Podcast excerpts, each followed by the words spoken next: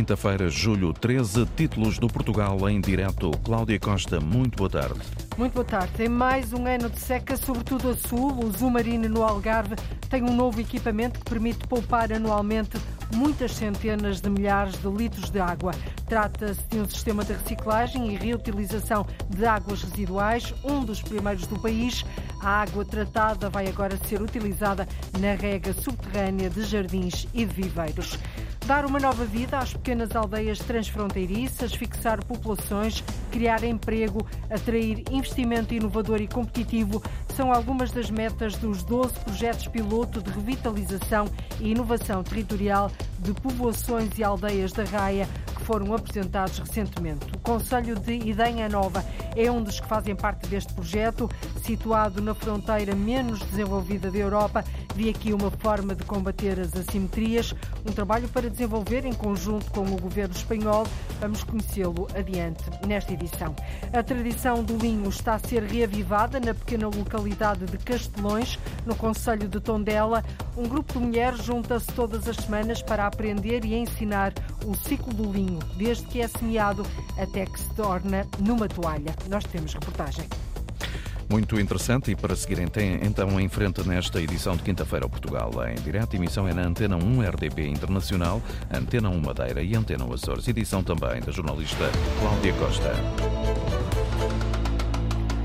O município de Guimarães sinalizou entre novembro de 2021 e junho deste ano 86 pessoas em situação de sem-abrigo. A grande maioria é portuguesa, mas há também pessoas de outras nacionalidades. Mais de metade são homens. Outro dado preocupante é o facto de haver um número elevado de cidadãos com o ensino secundário e o ensino superior. Ana Gonçalves.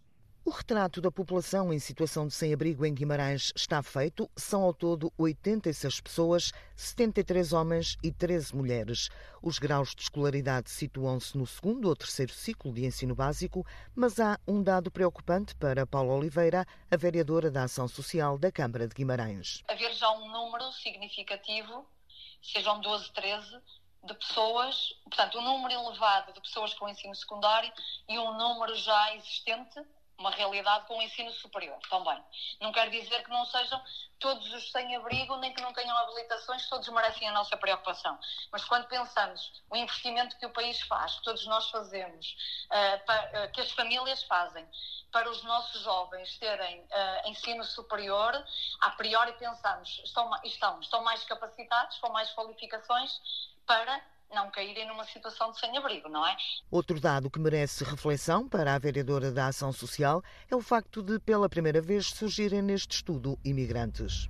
Cada vez mais, os imigrantes é uma realidade positiva na, nos conselhos e nas cidades, mas não deixa de ser preocupante também que nós, eh, pela primeira vez também, e neste projeto, passaram pelo projeto seis migrantes, ou seja, eh, por um lado, nós queremos acolher, acolhemos bem, mas é também um dado preocupante um, o facto de, dos migrantes querem vir para o nosso país mas depois querem vir, mas não terem asseguradas as condições básicas, que é ter um teto, a casa, a alimentação, a higiene e tudo mais, não é? O projeto Portas Abertas foi desenvolvido desde novembro até junho deste ano pela Câmara de Guimarães.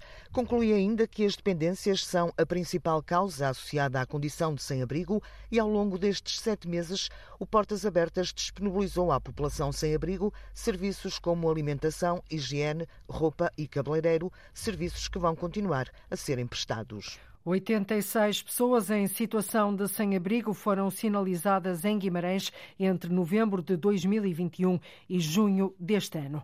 O vice-presidente do Governo Regional dos Açores diz que a pobreza na região tem de ser enfrentada sem complexos, de uma forma determinada, devendo envolver todos, partidos, instituições e executivo. Os Açores são a região mais pobre do país, um tema que de resto não passou ao lado dos deputados na Assembleia Legislativa da região autónoma a decorrer na Ilha do Faial. Inês Linhares Dias. Com a pobreza como pano de fundo, amanhã no Parlamento açoriano acabou pautada por uma disputa ideológica iniciada pelo deputado do PAN, Pedro Neves, que tinha o liberalismo na mira. Devemos promover uma cultura de solidariedade e apoio mútuo da nossa sociedade.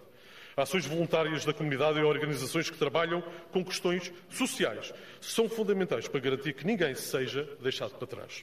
José Luís Parreira, da Iniciativa Liberal, voltou aos argumentos que tinha esgrimido na sua estreia parlamentar. Quem disse que o modelo que nós estamos a seguir é ajustado à nossa região? As contas, as contas, a degradação das contas públicas dos últimos anos mostram que talvez o modelo que nós estejamos a seguir não é o mais ajustado à região. Já o vice-presidente do governo, o centrista Artur Lima, defendeu que o modelo liberal não serve uma região como os Açores. O meu avô não tinha 60 alqueires de terra, tinha um barquinho de pesca, era um pescador pobre. Educou o seu filho e o seu filho educou os seus filhos com uma licenciatura. E nós, com o nosso trabalho, saímos da pobreza. Só há essa maneira. Não há modelos liberais para sair da pobreza. Os modelos liberais estimulam e fazem acontecer a pobreza. Paulo Estevão, do PPM, elencou alturas em que a iniciativa liberal falhou a região. O modelo liberal já veio aqui defender neste plenário que não, não vamos fazer a ampliação, por exemplo, do aeroporto uh, aqui na Horta. Estão contra. É uma despesa, é uma despesa excessiva. Ou o modelo liberal também já esteve contra a contratação, por exemplo, do TOR, para assegurar a ligação do Corvo com as restantes, com as restantes ilhas da região. O líder socialista considera que a discussão sobre a importância do Estado está ultrapassada. O problema que se coloca cada vez mais hoje é como é que nós podemos ter um Estado cada vez mais eficiente. Como é que nós podemos ter um Estado que, provendo aquelas que são necessidades que só ele pode uh, acautelar, o faz de forma eficiente na gestão dos recursos e eficaz no resultado das medidas. A pobreza é um tema recorrente na Assembleia Legislativa dos Açores, a região mais pobre do país. Um problema que de resto afeta a vida de inúmeras pessoas nos Açores. A Madeira está a dar passos na temática da longevidade. A região tem a única entidade pública oficial em Portugal dedicada a esta área. É inovadora a nível nacional, mas também internacional. E numa altura em que se fala muito de envelhecimento, é preciso trabalhar no conceito da longevidade do tempo que vivemos e da qualidade de vida. Pedro Felipe Costa. É uma das entidades públicas que ainda passa despercebida, mas a Direção Regional das Políticas de Longevidade é inovadora e vanguardista no panorama nacional e internacional. A razão é porque ainda falamos e pensamos em envelhecimento da população, mas o próximo conceito terá tudo a ver, como explica Ana Clara Silva, Diretora Regional das Políticas de Longevidade, com o tempo e a qualidade que vivemos. Nós ainda estamos num nível em que a população percepciona o envelhecimento, não a longevidade, porque o envelhecimento tem um peso muito grande na organização familiar. Nós temos que conseguir fazer a mudança de pensamento e de atitude. Uma delas é: tem 40 anos, já pensou na sua reforma? E por isso é que um dos objetivos de Ana Clara Silva é o Plano Regional da Longevidade. Nós já identificamos que um roteiro da longevidade é, é muito importante, que um plano de ação para a economia da longevidade é também muito importante, que o próprio plano regional de envelhecimento ativo, ao qual temos que acoplar a componente saudável, é também muito importante. E há um passo que a Madeira tem um privilégio de poder trabalhar, que é ter um plano de ação para a sociedade longeva. O mérito do plano é procurar pensar sobre as necessidades da da população para os próximos 20 anos. Nós não vamos negar que estamos a trabalhar para que no futuro não encontremos os cenários de vulnerabilidade e fragilidade que estamos a encontrar nos nossos idosos. O que nós queremos é que os nossos 55 e mais de agora quando chegarem aos 75, não sejam nem tão dependentes, nem tão doentes, nem tão frágeis como os nossos atuais 75 e mais vão se apresentando. Mas há desafios, como reconhece Ana Clara Silva. E a ferramenta mais importante para uma longevidade saudável é o cuidado. O cuidado é o cuidado que eu tenho comigo, o cuidado que eu tenho com o outro, o cuidado que eu tenho com o ambiente. Portanto, o cuidado inclui promoção da saúde, proteção da saúde e prevenção da doença. Quando você organiza uma cidade e tem o cuidado de fazer o cuidado, e eu estou a dizer isto de propósito, uma proporção adequada de espaços de verdes, de espaços de lazer, trilhos seguros, para que a população possa ter o espaço de lazer, o espaço equilibrado de ar puro, o espaço de poder fazer deslocações pedonais seguras, isso é um cuidado. E por isso é que a Madeira é um parceiro de nível internacional no planeamento e no cuidado com as políticas de longevidade. A Madeira participou no passado dia 6 na Conferência Global sobre Cidades da Longevidade que decorreu na Irlanda do Norte. O Zumarina no Algarve tem um novo equipamento que permite poupar anualmente muitas centenas de milhares de litros de água. Em causa está um sistema de reciclagem e reutilização de águas residuais que inclui uma estação de tratamento biológico. É um dos primeiros do país. Esta água tratada agora vai ser utilizada na rega subterrânea de jardins e de viveiros. Cristina Santos. Primeiro, a garantia do diretor de conservação do Zumarine, Hélio Vicente. As águas residuais não vão ser utilizadas em nada que tenha a ver com animais, nem em nada que tenha a ver com os nossos visitantes. É exclusivamente para uso de regas, quer dos nossos jardins, e mais uma vez são regas subterrâneas, e também para os nossos viveiros. Hélio Vicente explica ainda como é que a partir de agora o Zumarino vai aproveitar a água que ninguém queria. A maior parte das estações em Portugal fazem um tratamento primário e secundário, ou seja, retiram a maior parte dos resíduos que chegam às estações de águas residuais, nós vamos aplicar um terceiro tratamento, que é o biológico, para tornar a água própria para uso nas regas dos nossos jardins e dos nossos viveiros. Cumprindo assim o que a lei permite e evitando o gasto de milhares de litros de água. Poupando assim o consumo de água, ou de furos, ou da água de rede, tradicionalmente as empresas e os próprios utentes compram às câmaras municipais da sua área. Hélio Vicente sublinha ainda outra oportunidade com este sistema de reutilização de águas residuais. Podemos reforçar os nossos programas de conservação, reforçar o nosso jardim botânico, fazendo regas e fazendo mais plantações, porque já não estamos tão limitados em termos de consumo de água, na medida em que esta água que vamos usar é água que tecnicamente estaria a ser deitada fora. O projeto começou a ser estudado em 2019 em parceria com o LENEC, o Laboratório Nacional de Engenharia Civil, e em 2021 começou a construção física. Temos um conjunto de condutas que liga o Zumarino a uma das etapas de Albufeira, recolhemos essa água e essa água recebe um terceiro tratamento, o tal biológico. O diretor de conservação do Zumarino sublinha que o parque é pioneiro neste aproveitamento de águas tratadas, o que representa um investimento que ultrapassa os 130 mil euros. Águas tratadas que vão servir só para a rega subterrânea de jardins e de viveiros.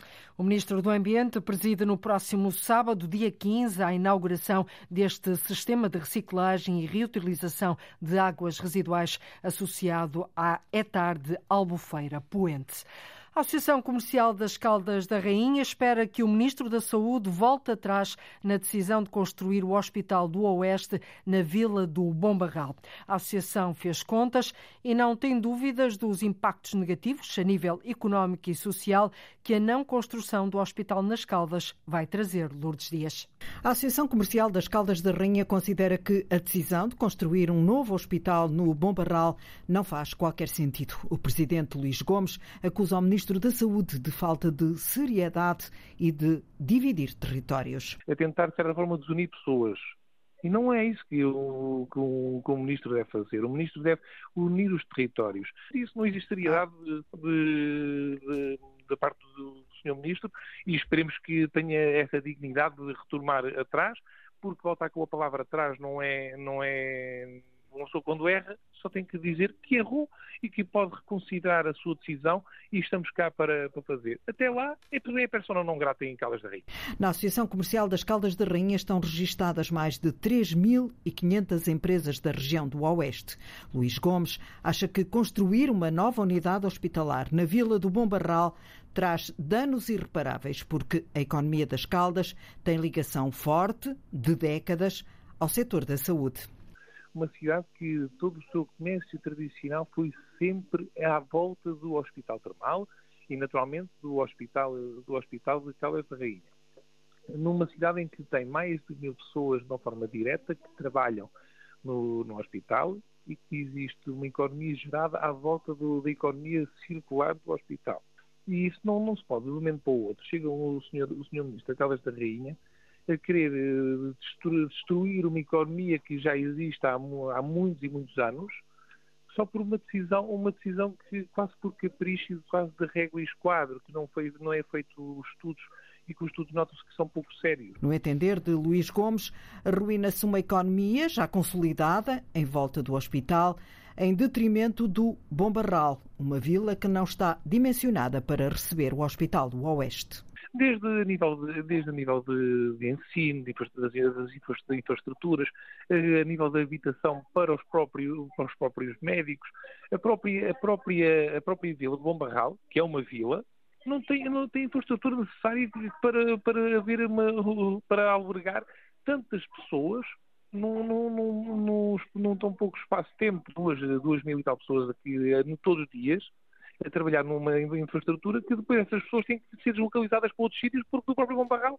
depois não tem condições a nível do seu PDM para poder ser, ser construídas novas habitações para essas pessoas. Quer dizer que essas pessoas vão ter que andar a viver nas, nos conselhos limítrofes. Os empresários do Oeste dizem que estão empenhados em defender o Hospital das Caldas da Rainha e vão enviar um documento ao ministro Manuel Pizarro com alguns pontos que consideram devem ser tidos em conta para a localização da nova unidade de saúde do Oeste. Até porque esta associação fez contas e fala nos impactos negativos a nível económico e social que a não construção do hospital nas Caldas da Rainha vai trazer para o Conselho. As ligações fluviais entre Lisboa e o Barreiro, no distrito de Setúbal, vão sofrer interrupções durante a tarde de amanhã, sexta-feira, isto devido à realização de mais um plenário de trabalhadores da Soflusa. Na página oficial da internet, a empresa refere que, eh, devido ao plenário dos trabalhadores, vão ser interrompidas as ligações entre as 12h55 e as 16h15, Barreiro, Terreiro do Passo, e entre as 13h25 e as 16 6 e 40 Terreiro do Passo Barreiro, ou seja, no sentido contrário. Segundo a Federação dos Sindicatos de Transportes e Comunicações, no plenário vai ser discutida a atual fase do processo de negociação com a empresa e a posição a assumir pelas organizações sindicais. O vice-presidente da Infraestruturas do Portugal diz que a empresa está a trabalhar em várias soluções em Espinho e Santa Maria da Feira para minimizar os impactos do traçado da futura linha de alta velocidade Porto-Lisboa. Na sessão de apresentação do troço situado entre o Porto e Soure, Carlos Fernandes avançou com uma solução para quatro habitações que podem ser afetadas neste percurso. Havia uma preocupação muito grande da população de Espinho relativamente ao projeto. Eh, a solução que está, que tudo indica que será aprovada, porque é a solução que claramente tem menos impactos, implica cerca de nove afetações de habitações. Nós identificámos cada uma delas.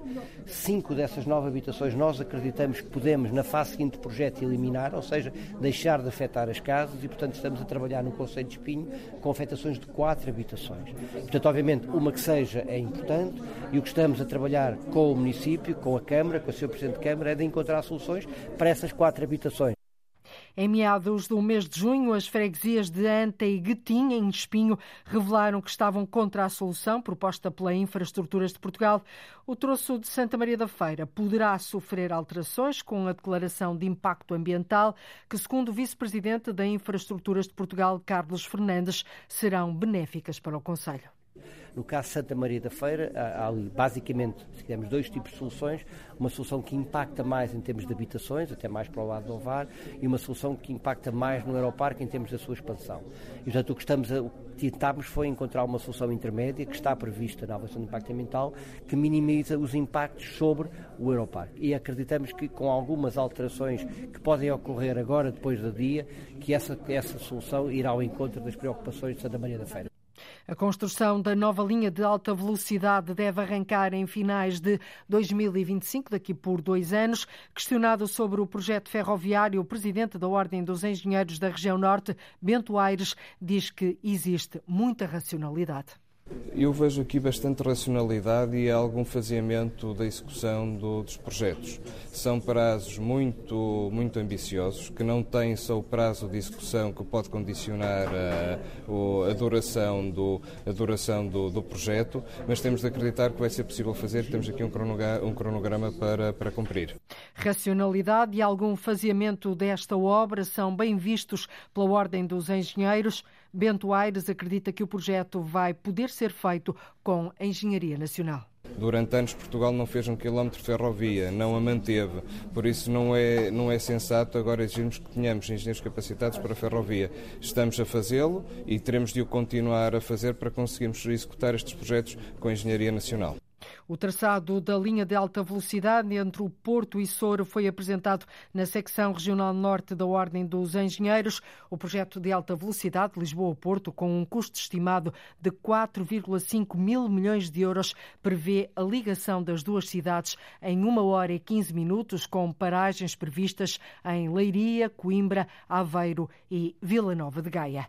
A entrada nos museus, palácios e monumentos vai passar a ser grátis aos domingos e A medida abrange os equipamentos sob a alçada do Estado e destina-se aos residentes em Portugal, foi o que anunciou ontem à noite na RTP3 o Ministro da Cultura, Pedro Adão e Silva. Nós vamos agora fazer uma alteração na bilhética, eu já tive a ocasião de explicar isso. Vamos ter a gratuitidade ao domingo e aos feriados o dia inteiro. Neste momento é só aos domingos. Não, é só metade do dia. É só, é só até a hora do almoço. Mas é importante só para, para, explicar como isto tem um efeito também na receita. Porque nós vamos fazer uma revisão eh, da bilhética, estamos exatamente a terminar isso, eh, que vai eh, colocar a gratuitidade integral ao domingo e ao feriado para os residentes em Portugal. Portanto, os portugueses e aqueles que são residentes e que não são portugueses. Mas os estrangeiros, os turistas, vão passar a pagar ao domingo e ao feriado que neste momento têm acesso. Tem, tem, a gratuitidade é para todos. É para todos. Os residentes em Portugal não vão pagar entrada nos museus, palácios e monumentos sob alçada do Estado.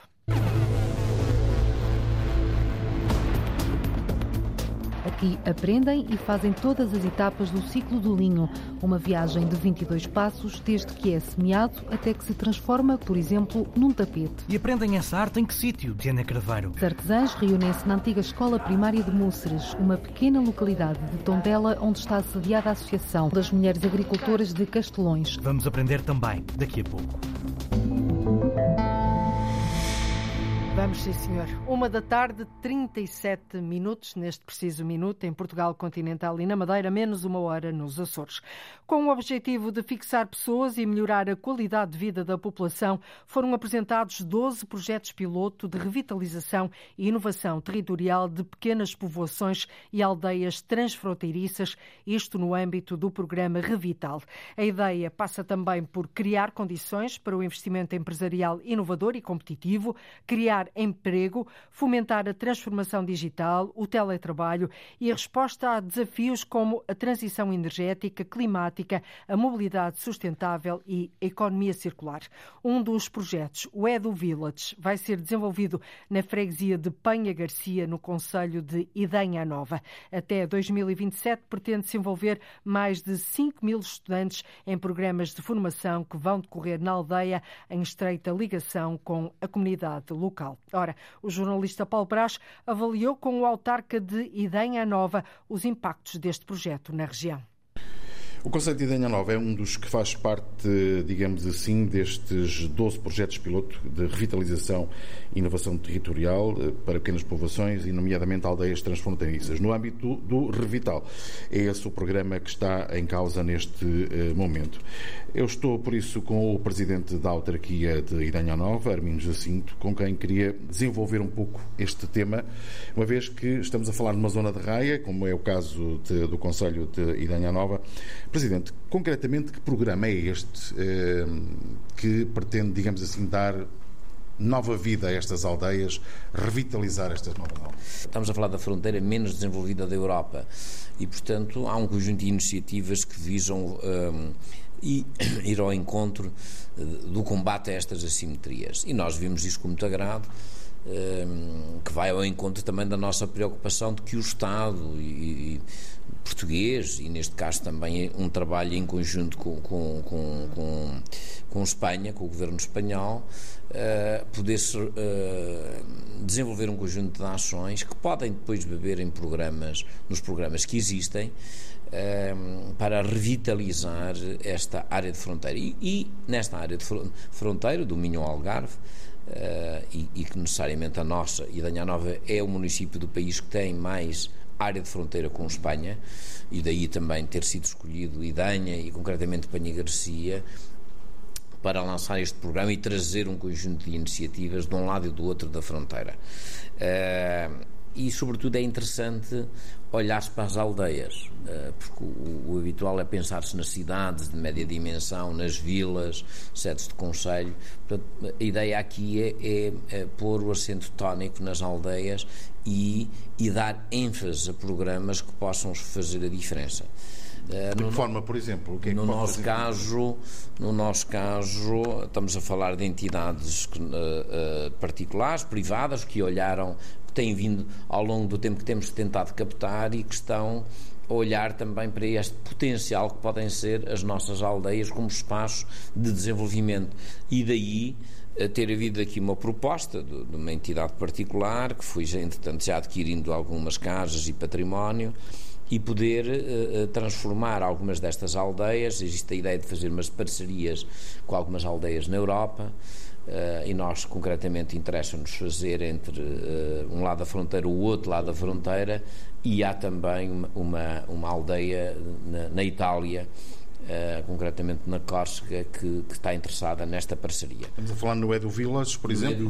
Que, que, vai nascer em princípio em Panha Garcia. Vai nascer em Panha Garcia. Então o quê, concretamente? Portanto, o Edu Village é podermos trazer, uh, e a organização uh, pretende trazer nestes próximos até 2025. Este é o objetivo a que se propõe, obviamente é um objetivo, na nossa perspectiva, muito ambicioso, mas uh, na perspectiva de, desta organização, que envolve depois vários parceiros, uh, é, é, possível podermos trazer cerca de 5 mil jovens do mundo que vêm para um ambiente muito bucólico, interessante, eh, de qualidade associada à educação, não é? Associada à educação. Estamos a falar de alunos do ensino superior, uh, licenciados, mestrados, doutorados, que na, na, na ótica hoje do, do, do, empreendedorismo, da inovação, do, daquilo que se pensa Uh, que, daquilo que se pensa que, e, que já, e que os jovens hoje já fazem, que é poderem empreender, poderem ser, uh, uh, a partir do, de um local como Panha Garcia ou uma outra aldeia espanhola,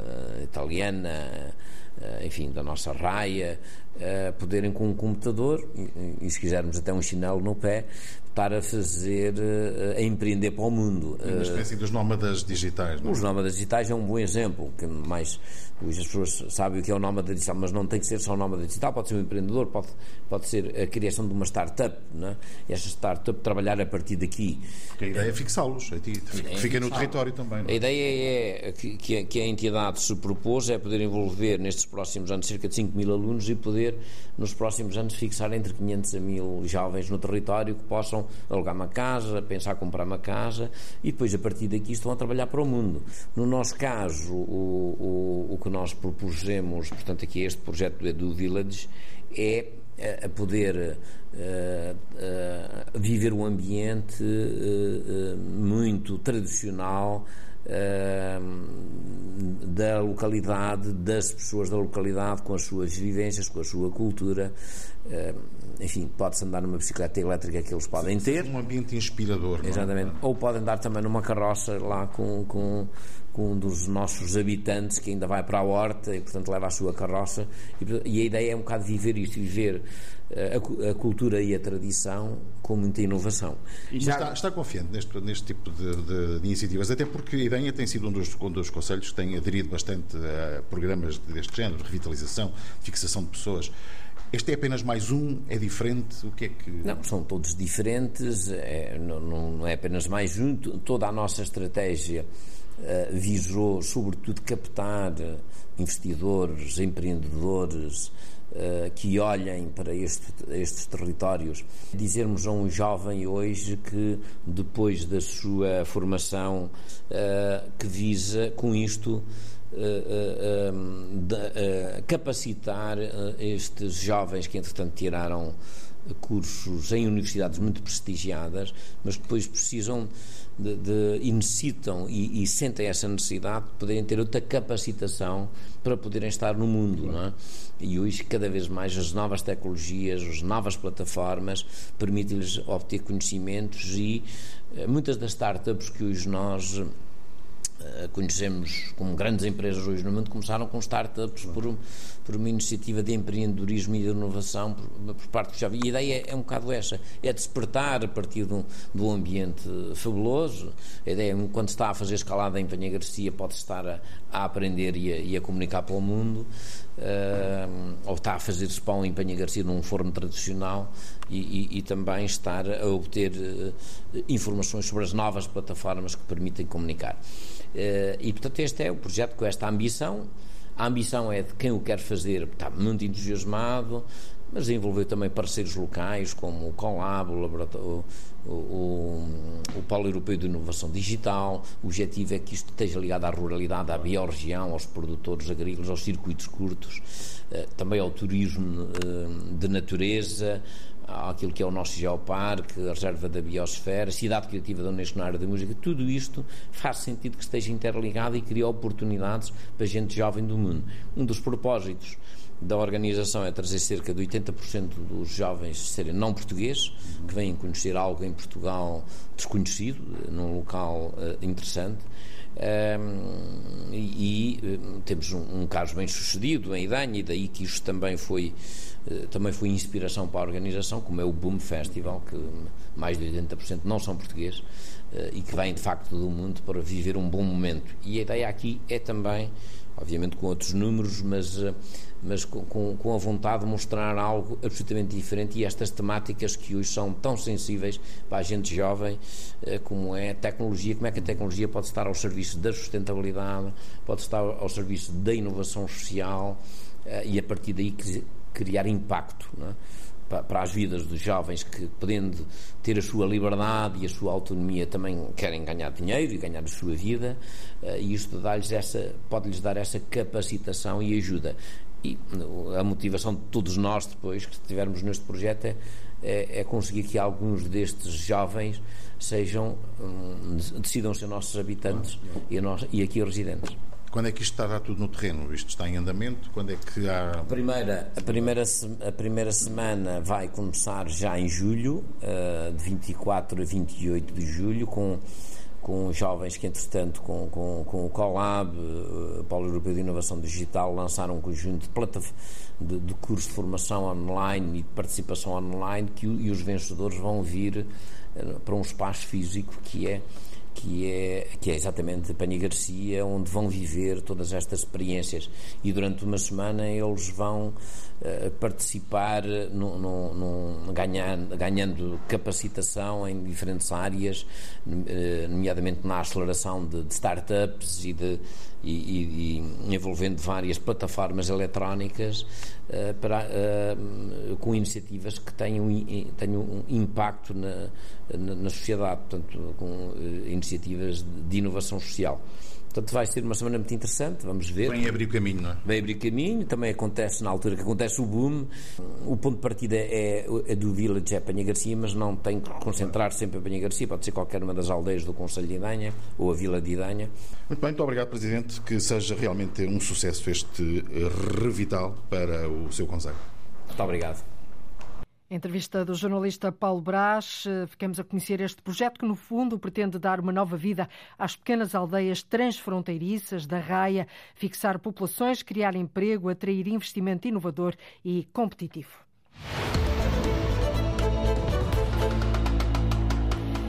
Verde, vermelho e amarelo são as cores da Jornada Mundial da Juventude, mas também são as cores dos cerca de 500 mil kits que estão a ser feitos para os peregrinos. Desde o passado dia 1 deste mês, que centenas de voluntários estão a preparar num armazém em Setúbal os milhares de kits. Um trabalho feito diariamente por cerca de 150 pessoas. Sara Almeida. Uma mochila, uma t-shirt vermelha, verde ou amarela, um chapéu do estilo Panamá e uma garrafa de água são os objetos que fazem parte dos kits da Jornada Mundial da Juventude. Cerca de 150 voluntários trabalham todos os dias para fazer os 500 mil kits. A vontade de ajudar trouxe Sidney Mendonça, ouvido pela Lusa, até ao grande armazém em Setúbal. Agora vim parar. Estava eu em casa e me perguntaram se eu queria ajudar a fazer kits para as jornadas mundiais. E eu aceitei. E foi assim que eu vim aqui parar. Iris Major, de 18 anos, também decidiu ajudar. Eu sempre tive muita vontade, não só para conhecer as pessoas, mas também para ajudar na comunidade e por acaso tenho gostado bastante e vi pelos escuteiros, ouvimos falar e decidimos vir ajudar e até agora tem sido muito bom. Mas não são só os jovens a ajudar. Vasco Condado é católico praticante e pai de cinco filhos. Está inscrito nas famílias de acolhimento e não quis ficar no sofá a ver a jornada. Primeiro de tudo, deixe-me dizer que é uma, uma, uma, mão de obra alegre, como, como pode ver aqui. E depois é fácil uh, porque uh, há cada vez mais generosidade e, e se calhar com a, com a aproximação da data, essa generosidade é duplicada. A coordenadora do projeto, Liliana Ribeiro, descreve a operação. Nós estamos a fazer uh, sete tipos de kits diferentes, uh, tendo em conta o grupo, uh, e as cores, tanto da t-shirt como da mochila, variam consoante o tipo de kit. Por exemplo, os voluntários, para serem facilmente identificados, todos eles têm mochila amarela e t-shirt amarela. Depois os peregrinos já muda a cor. Portanto, essas nuances são conforme o tipo de destinatário do kit. Uma operação que representa um grande desafio e que envolve centenas de pessoas. Uh, neste momento e diariamente nós temos quase sempre entre 100 a 150, sendo que as pessoas têm uma alta taxa de rotatividade, portanto nós no total já contamos com mais de 500 pessoas inscritas aqui na nossa Bolsa de Voluntários. Uma atividade que conta com mais de 500 voluntários para a preparação dos kits da Jornada Mundial da Juventude. Deverá ficar concluída até o próximo domingo. E pela primeira vez numa Jornada Mundial da Juventude, o grupo Ensemble vai contar com artistas de todo o mundo. Da dança ao teatro, passando pelo canto lírico, pelas estátuas vivas de rua, artesãos de instrumentos e bailarinos profissionais, este grupo de artistas vai animar os momentos centrais que contam com a presença do Papa Francisco. Os jovens voluntários já estão em Portugal a trabalhar. A repórter Paula Verã foi espreitar os ensaios.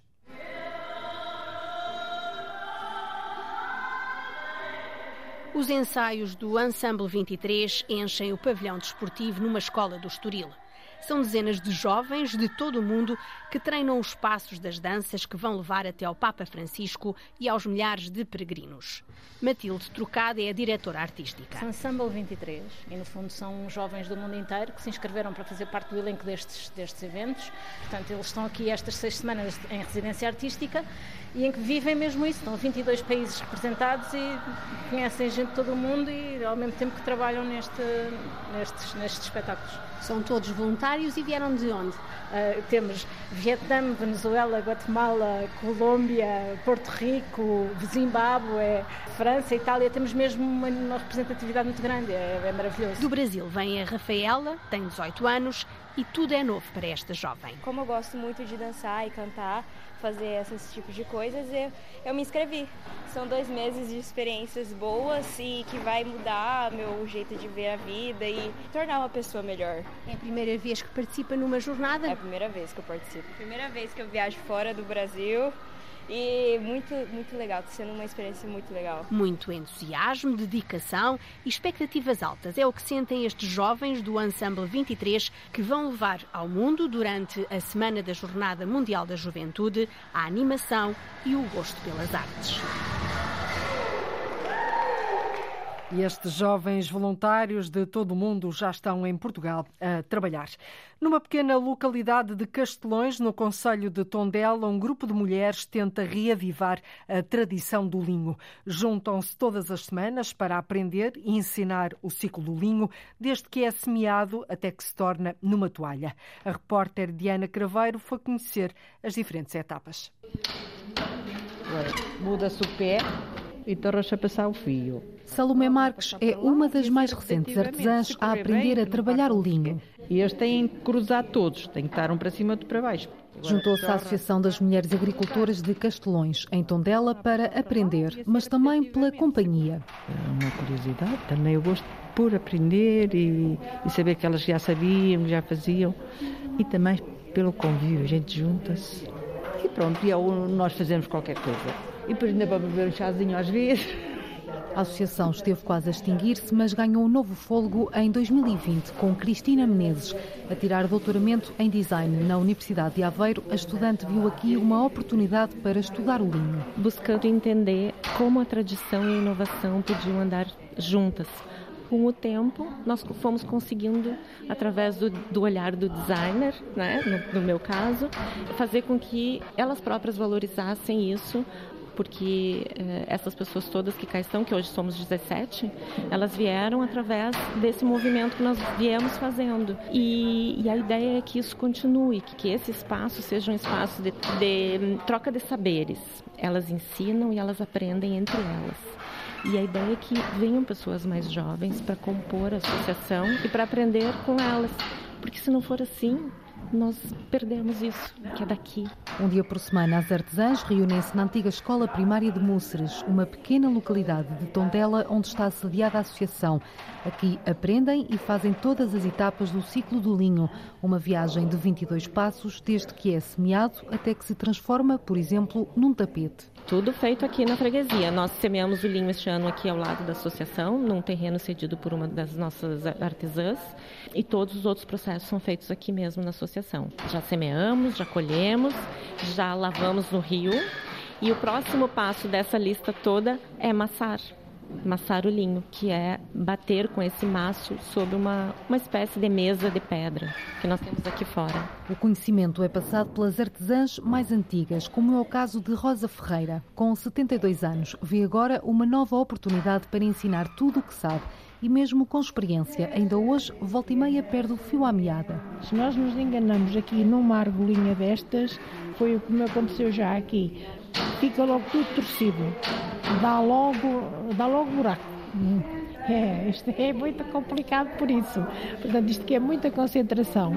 Mas quando a gente gosta e por enquanto vamos tendo paciência, a gente faz, faz com gosto.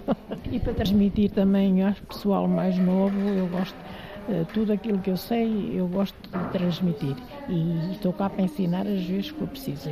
Os artigos que são feitos, como tapetes, toalhas ou panos, são vendidos em feiras ou por encomenda. Desta forma, a associação consegue divulgar o seu trabalho e não deixa cair no esquecimento o ciclo do linho, que ainda hoje é cultivado em Tondela.